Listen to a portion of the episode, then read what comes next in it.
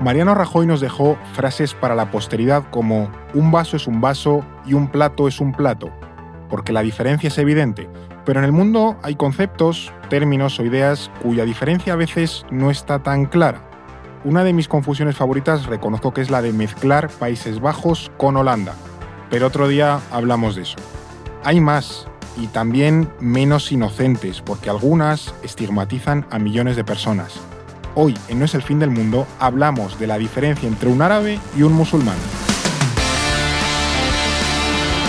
EO me explica, la versión corta de No es el fin del mundo. Para este formato de EO me explica, hemos traído de nuevo a un habitual en nuestro podcast, como es Alba Leiva. ¿Qué tal, Alba? ¿Cómo estás? Pues muy bien, aquí otra vez. Hoy a desmontar mitos. Sí. Mythbusters. Sí, sí, sí. Eh, pero bueno, Alba, el título de este episodio es bastante claro. Sí, no, no, O sea, da, no da margen a error. no hay mucha interpretación posible, así que vamos directamente al grano. ¿Cuál es la diferencia entre un árabe y un musulmán? Porque son términos que a menudo se usan como sinónimos y no significan lo mismo. Eh, pues mira, eh, para empezar, vamos a empezar con los árabes. Eh, Vale. Los árabes son un grupo étnico y lingüístico que se caracteriza por el uso de la lengua árabe. Vale. Eh, su origen se encuentra en la península arábica, que es de donde pues, hoy encontramos países como Arabia Saudí, Sí. Emiratos, Yemen, Qatar. Eh, y a partir del siglo VII, los árabes pues, se fueron este- expandiendo por el norte de África y Oriente Próximo. Mm. Eh, por eso, en la actualidad, tenemos países de, de mayoría árabe en territorios muy alejados de la península arábiga. Pero Podemos pensar en nuestro vecino Marruecos o Sí. Argelia, Túnez, etcétera, ¿no? O sea que un árabe es básicamente una persona que habla árabe. Sí, así de simple. No tiene mucho más misterio. Exacto, exacto. Eh, luego, si miramos a los musulmanes, pues Sí. los musulmanes son aquellos que profesan la religión del Islam. Mm. Es cierto que el Islam es abrumadoramente mayoritario en los países árabes. Sí. Entonces, de ahí viene la confusión, que, que muchos árabes pues, son Como que se musulmanes. solapa, ¿no? Y entonces la gente se, se lía un poco a veces. Claro, más del 90% de la población de estos países árabes, o de mayoría árabe más, más concretamente, se identifica con el Islam.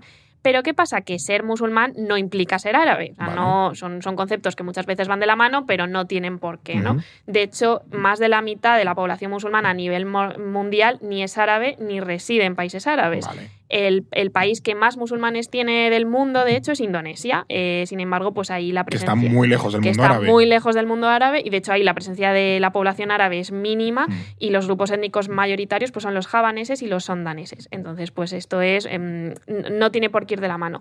Otro caso muy visible, pues aquí ya hay muchísimos. Tenemos eh, Pakistán, que Pakistán es el segundo país del mundo con número de musulmanes, Mm. sin embargo no es un país étnicamente o lingüísticamente árabe No, hablan otras cosas. hablan otras cosas.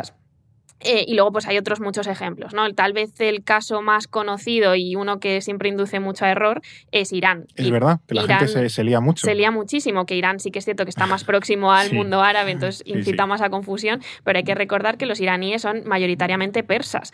Eh, y aún así, pues es, es un país que, que tiene una relación con el Islam muy importante, en este caso chií, que otro día ya hablamos de la diferencia entre suníes y chiíes, pero... Apuntado cada episodio de EO me apuntado. explica qué diferencian suníes de chiíes. Pero entendemos que bueno, pues la mayoría son musulmanes, pero, pero persas. Es también un poco lo que ocurre con Turquía, ¿no? Que también Sí, hay como justo. mucha confusión, que es otro país de mayoría musulmana, se suele vincular al mundo árabe, en Turquía se habla turco, eh, son musulmanes mayoritariamente, pero al final eso, que no son árabes en Turquía tampoco. Claro, o incluso nos podemos ir a otras partes del mundo como el África subsahariana, ¿no? De, de hecho, si por ejemplo elegimos Nigeria, eh, la población musulmana es cada vez más grande, eh, pero las etnias mayoritarias pues no tienen nada que ver con, con el mundo árabe, son los Claro. Yoruba y los Hausa Fulani, que Mm. no son, pues, no, no, no tienen nada que ver con esto. De hecho, son etnias que están también en otros países del África Claro. subsahariana y tal. Ahora que comentas todos estos casos, eh, estaba recordando un dato que leí hace tiempo, me, me- me impactó mucho, y es que de los 10 países con más eh, número de musulmanes, solamente tres de ellos eran árabes, que son Egipto, Argelia y Marruecos. Claro. son en el norte de África. todos en el norte de África. Entonces, bueno, pues aquí esto nos ayuda a poner en perspectiva estos conceptos que solemos confundir, Bueno, ¿no? Los otros siete están por ahí, no son Están, árabes. pues lo que hemos dicho, Claro. Indonesia, Pakistán, tal. Mm.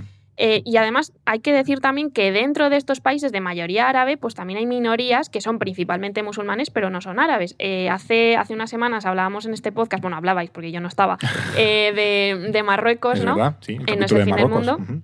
Y hablabais de los amasij, lo que conocemos tradicionalmente como los bereberes, que realmente esto es un término de- derogatorio, entonces es mejor utilizarlos, ah, el término amasij. Y bueno, este grupo étnico mm, representa un tercio de la población marroquí y se caracterizan por hablar eh, otra lengua diferente al árabe, el tamasig.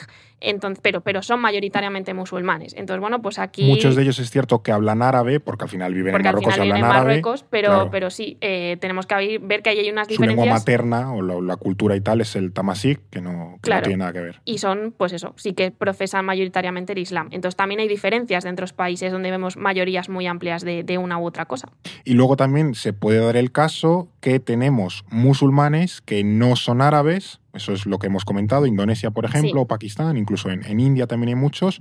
Luego también tenemos árabes que no son musulmanes, Exacto. aunque es cierto que son muy minoritarios, pero existen árabes que no son musulmanes. Exacto, y te voy a dar más ejemplitos porque así se ve, Sí, se sí, ve muy bien.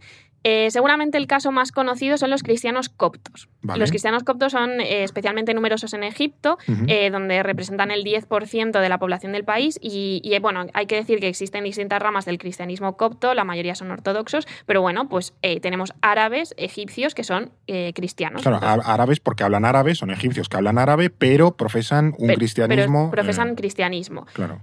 Bueno, ya, ya hay que decir que ya, ya tenemos diferencias dentro de la, del cristianismo. El, el caso de los.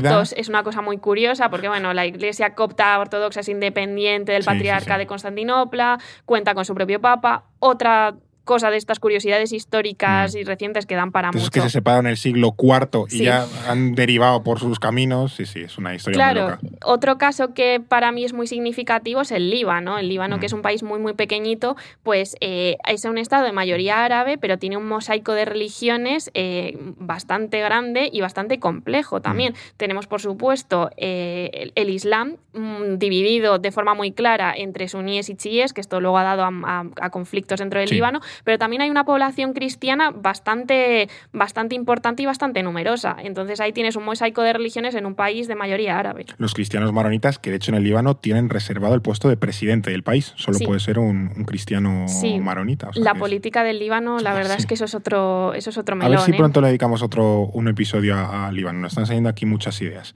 Y bueno, más allá de los cristianos, también existen minorías árabes que no son musulmanes. Sí, eh, pues eh, por ejemplo también los eh, mizrajíes. Los mizrajíes son judíos que proceden de países árabes del norte de África, de Oriente Próximo o de Persia. ¿no? Mm.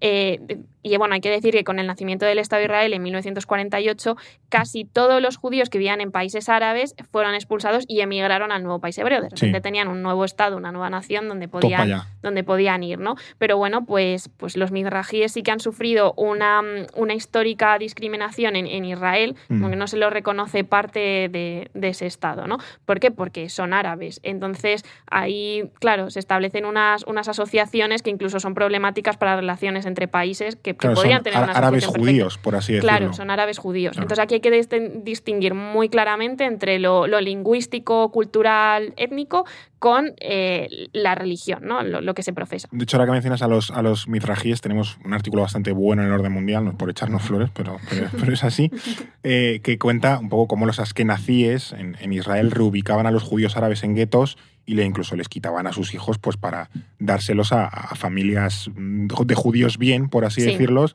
y un poco reeducarles y tal, y, y eliminar esa, Sí. esa corriente del judaísmo, que es una historia absolutamente tremenda.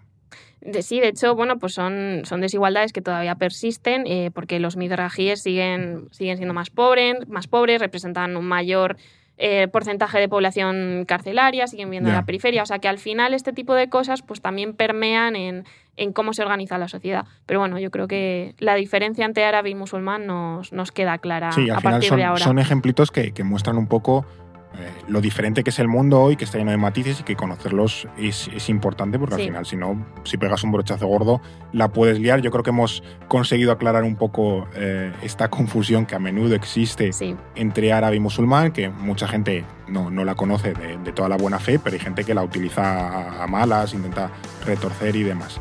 Eh, muchísimas gracias por tus explicaciones. gracias a ti. Y a ti que nos estás escuchando, pues gracias por estar ahí, por vernos, por escucharnos. Y te esperamos la semana que viene en este podcast en No es el fin del mundo. EO me explica, en No es el fin del mundo, un podcast para comprender en 10 minutos las ideas y conceptos que mueven la realidad internacional. Producido por The Voice Village. Dirección Eduardo Saldaña. Conducido por Fernando Arancón y guion de Paula Cámara. Producción ejecutiva Ricardo Villa. Diseño de sonido y sintonía original Pablo de Diego.